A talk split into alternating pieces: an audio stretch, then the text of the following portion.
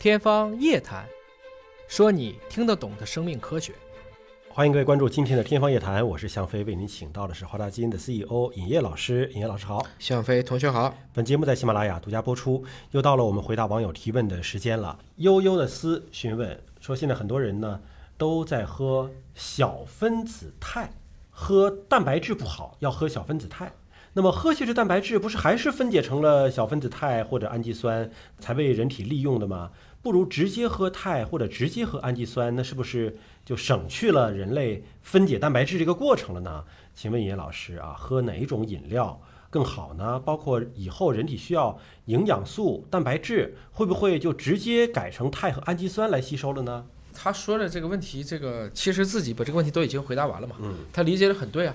任何蛋白质都是要配我们的各种唾液淀粉酶呀、胃蛋白酶呀、胰蛋白酶呀、胆汁啊，噼里啪啦的，就等于说胃就是一个大发酵罐嘛，噼里啪啦把它都给降解掉了，就是这么个意思。这个从胃的胃酸到小肠的这些发酵液，所以实际上蛋白质到多肽，多肽到寡肽，寡肽到氨基酸，对，就是这个过程。嗯，那我直接吃和好，给身体里一个。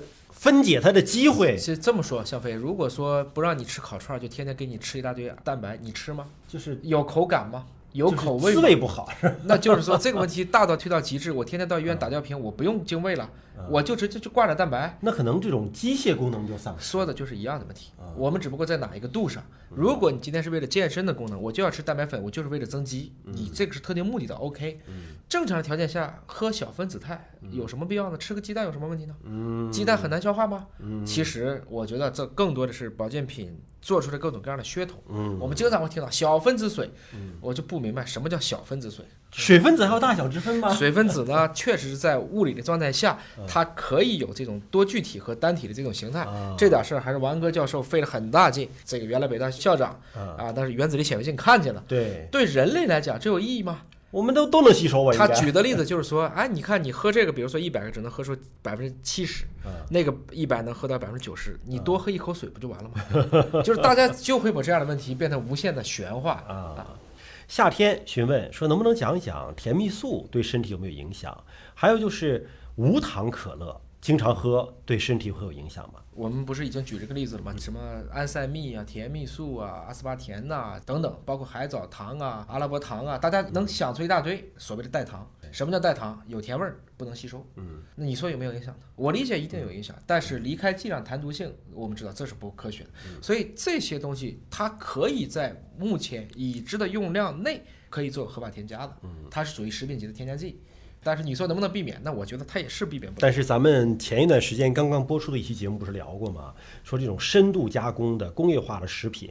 对吧？吃的多死得快，是吧？你这种饮料呢，肯定还不如你说喝点茶呀，是吧？喝点白开水啊，更健康，是吧？所以就是能吃水果就不要吃果汁啊。就是尽管果汁是百分之百去压榨的，那你包括这个无糖可乐，我先不说它这个里面放的，也就是刚才说的这还是有甜味剂的，对。而且美国和欧盟用的代糖还不一样，嗯，这是因为欧盟的标准更严，嗯，所以你看这个也是蛮有意思的，就是大家对同样的。食品添加剂各个州、各个国家执行标准认知不一样，但别忘了，可乐当中目前有一个直接的影响，可不是它呀，嗯，是碳酸。碳酸实际上会钙质流失是吧？尤其是很多人用可乐啊，还等于喝出来漱口啊，那不是对牙齿有伤害？对呀，那它会摧毁你牙齿表面的这一层，我们的氟化钙和钙相关的一些东西，尤其是表面的釉质已经有了一些破损的时候，实际上这会进一步的加速你产生龋齿啊等等相关的可能。嗯。有舍才有得询问说，他因为高度近视引起了玻璃体液化，就是飞蚊症啊。医生说呢，目前没有很好的治疗方法。想问一下尹老师，未来基因或者是干细胞疗法有可能治愈飞蚊症吗？这因为它现在是一个器质性的问题，它是玻璃体的液化。我们之前讨论的大部分都是在视网膜上，在黄斑上。我们当时讲的那篇文章还记得吧？一个视网膜中心的一个关键的区域，这个区域上面的细胞是最灵敏、最特殊的。现在大家更多的是盯着这个区的。飞蚊症我不是很清楚，至少我没有看见基于这个基因的疗法现在在这个领域的一些进展。但把玻璃体给换掉不行吗？